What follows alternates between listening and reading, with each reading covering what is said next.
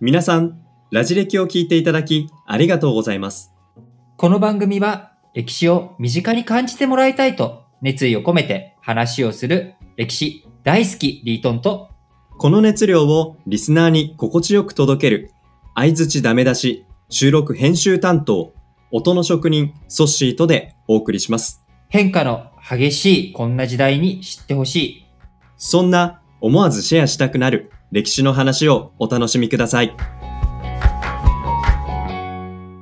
ということでね、前回、まあ、西の、こう、エジプトとヒッタイトはい。の話をしたから、今回は東の、まあ、中国の話でもね、しようかなと中思っていて、はいまあ、戦争をね、ここ最近喋っているけれども、まあ、中国のこう最初の戦争と言われている、まあ、もちろん、はい。あの、まだ事実上の証明とか、その本当にその、国があったのかっていうのが分かってない時代とかもあるんだけれども、まあ、うん。一つこの、陰っていう、イン。陰っていう時代の終わりはい。に、こう、州っていう国が出てきて、はい。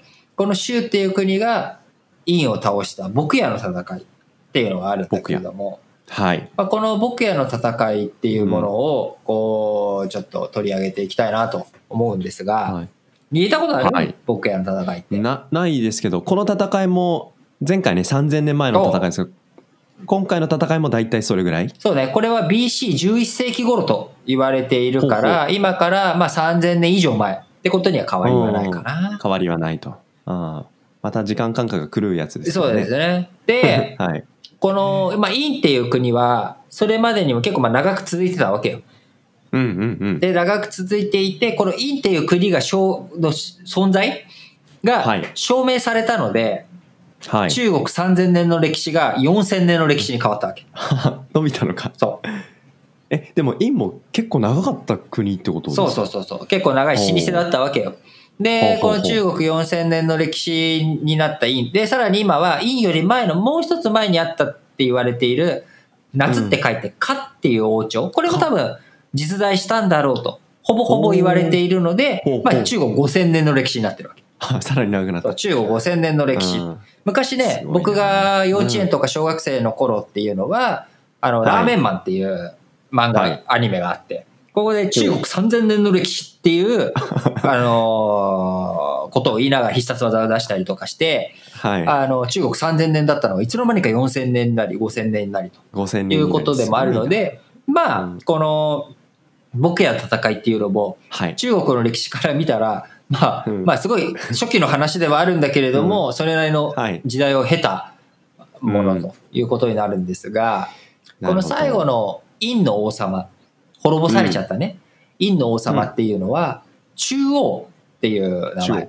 中央っていう名前で、はいこの中央っていう人は、あの、ソッシーの好きな言葉で有名なのね。なんでしょう？僕の好きな。主治肉離。シュチニクロ。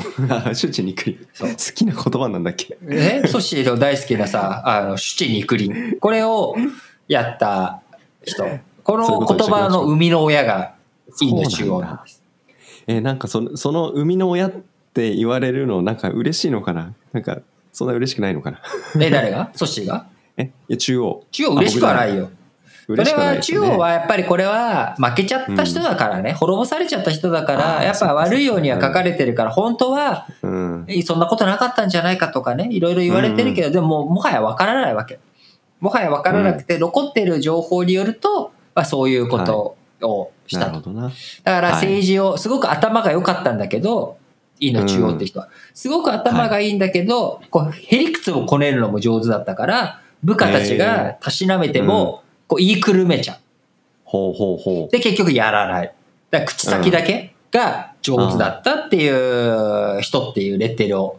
こう頭の回転は確かに速いんだけど、行動とかには伴わない口先だけの男だっていうのが、まあ僕の一つの見方から、その本当に陰の中央がどうだったかっていうのは置いといたとして、その、中国の歴史上語られるうん。陰の中央という人物像っていうのは、僕の中ではやっぱりそういう口先だけの男。なるほど。で行動はなかなかしませんと。そう。で、主治、うんで行動はするんだよ。主治肉林を実際にやっちゃうとかね。あ、そっか、そっちの行動はするそっちの行動はしちゃうけど、うん。正しい行動、正しい努力、うん。こういったことにはか。向き合っていかない人がトップになってしまった。なるほど。だからそういう人がトップになってしまうと、いくら老舗の国とはいえ、この国とはいえ。僕やの戦いでは、とてつもない人数を負けた側の院は、兵隊の兵力だけだったら院の方が圧倒してたわけ。あ、そうだったんだ。やっぱりそれなりに大きな国だったっていうのがあるわけですね。で、うん州の方が人数が少なかったんだけれども、うん州が勝ってしまった。ほで、その理由というのは、やっぱり州の人たちは、もう。中央につ使いたくない、中央を倒したい、うん新しい国を作りたいっていう向上心とか、そういった思いがある。ところが、うん院の中央が集めた兵隊っていうのは奴隷だったりとかさ、無理やりうんうん。徴兵されて連れてこられた人とかで、全然戦いに対して前向きさとかもないわけうよ。ん。中央のために戦うぞっていう気持ちがそこまで強くない。それ、主治陸離を、ね、してもらった人たちはあるかもしれないけれども、うん。なんかそういったこともなく、ただ搾取されてた側、はい。肉の提供を、こう、とかお酒をもう差し出すことだけを求められてた人たちがさ、はい。それやる気が出るわけないじゃないとそうでしょうね。いうことで、まあ、あの、僕やの戦いにおいて、こう、滅んでしまったとうん。うん。いう戦いなんだけど、やっぱりね、これも、はい。あの、3000年前の話とはやっぱりちょっと思えない。思えない。時間感覚的に、その、やっぱり現代においてもよくあるじゃないその、うん社長さんとかがさ、大企業でも、うん中小とかでもどこでもいいよ。どんな企業でもいいんだけどさ、やっぱり王様自身が、こう、トップ自身が、王様自身がというか社長自身がだったりとか、トップがはい。口先だけで、こう、実際の行動が伴わない。で、そのせいで、えーみんな苦労しちゃう。あるいは、苦労しちゃう。うんえー逃げ出しちゃう。こういったことが起きてしまって、他の勢力にとって変わられてしまうってことで、うんこれは悲しいからつ、いていかないっていうのはね、うん、組織のやっぱり力の変化というのを作ってしまいますよね。そうなんだよね。だからやっぱりその、組織なんかもさ、いろんな人たちを見てきて、組織もはいサラリーマンやってた時代があるわけじゃない。あやっぱりいろいろと思うところがあるわけで。うんだからそれを、ただ我々もね、これはすごく気をつけなきゃいけなくて、こうやって口先で批判することっていうのは簡単なわけよ。簡単ですね。だからそんなの僕だってできちゃうわけ。そしてだってうん、口先でね、誰かの批判、批評するなんてことは簡単なわけ。で、もっとこうした方がいい。でもそれは、やっぱおかめ八目だし、こう、ね、批評家になるのは簡単なんだけれども、やっぱりじゃあどういうふうにじゃあ実行するのと。どういうふうに本当に、じゃあそういうふうにならないようにするためには何をすべきなのとうん。いうこと。はい。これをやっぱり考えていく。で、実際に考えるだけじゃなくて行動に移していくっていうこと。これが大事なんだなっていうことをね、すごく、うん思うわけですよ。思いますね。うん。いや、なんか、その、会社組織にいた時も、なんか今、こうやって自分で組織作ってやってる時も、本質は変わらないかもしれないなっていうのが今僕の理解でして。いや、そうだよ。本質は変わらないよ。うん、やっぱりなんか気持ちよく前向きにお互い支え合えるっていう関係を、まあ、上の立場下の立場を超えて、そう。うん、どんな立場同士も関わっていけるっていう気持ちを持ちやすいそういう環境整備っていうのはまあその組織を運営する立場の人にはやっぱ求められてくることかなってそうなんだよ感じますね。ね。だから僕はやっぱり歴史とかのいろんな話とかを見るときに大切にしなきゃいけないことっていうのは、うん絶対化するんじゃなくて相対的に捉えなきゃいけない。その、人間関係で言ったら僕は別にさ、はいあの、なんだろう、社長っていう肩書きが欲しいかどうかなんてどうでもよくてさ、社長だろうがなんだろうが、社長の上には取引先とかがいたりとかするわけよ。うんうんうん、で、その取引先と、で社長がいて部下がいると。でも、そんなもんさ、うん部長だって一緒で、大企業の部長にしても、えー外のクライアントがいる、あるいは中の、はいえー本部長がいる、うん上にね。でも、社長だろうが誰だろうが、上がいるっていうのは変わらないわけ。うん、で、さらに、その社長とか部長とかの下には部下がいるってことも変わらないわけよ。変わらないと。うんで、それは、その国のトップだろうが、王様だろうが、会社組織だろうが、野球チームだろうが、どこだってやっぱり一緒で、はい。それをうまくこう人間関係っていうものを相対化して使っていくっていうのがやっぱり歴史を学んでいく、歴史を知った上で自分にどう生かしていくかっていう上で非常に大切なことだと思うんですよ。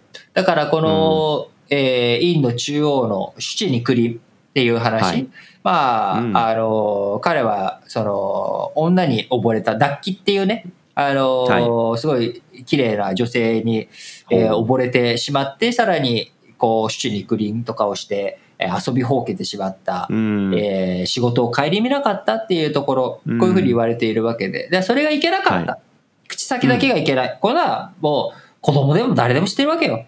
口先だけで成績は上がらない。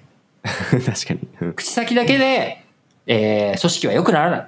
そんなのみんな分かっている。口先だけでダイエットできたらさ、みんなもう、うんみんなスーパーモデルよ。そうですよ。でもうん、やっぱり行動しないと痩せないし、行動しないと良くならない。行動しないと勉強はできない。英語を喋ろうと思ったら、英語を喋ろうと思ったら口先だな。ちゃんと喋るな。ちゃんとね、口に出して、声に出して喋るっていう。こういった実践、践。この、あの、メタのイメージでの口先じゃなくて、やっぱり実践をしていく、行動に変えていくっていうこと。残して。うんこれ、が、この人類が誕生してから変わらない一つの真実。っていうことでさ、なんかまあ、結局、俺もなんか今、うん口先だけでいいことを言ってる感じになっちゃってるけど、まあラジ歴だからね、口先いやいにやいや。なっちゃうかな。僕らは、僕らはこの喋るっていおう、これが僕らにとっての行動じゃないですか。ああ、そうだね。うんうん。うん。だから、これからも、まあ、リートンと二人でね、いい番組を作り続けていく。これを続けていくことでいいんじゃないですか、そうだね。僕らにとってやっぱはいこのコンテンツをしっかり作って、リスナーの皆さんに届ける。これが僕らの行動ということで、これからも、はい。えーラジオ歴史小話、リートンとソッシーで2020年も2021年も引き続き頑張っていきたいと思います。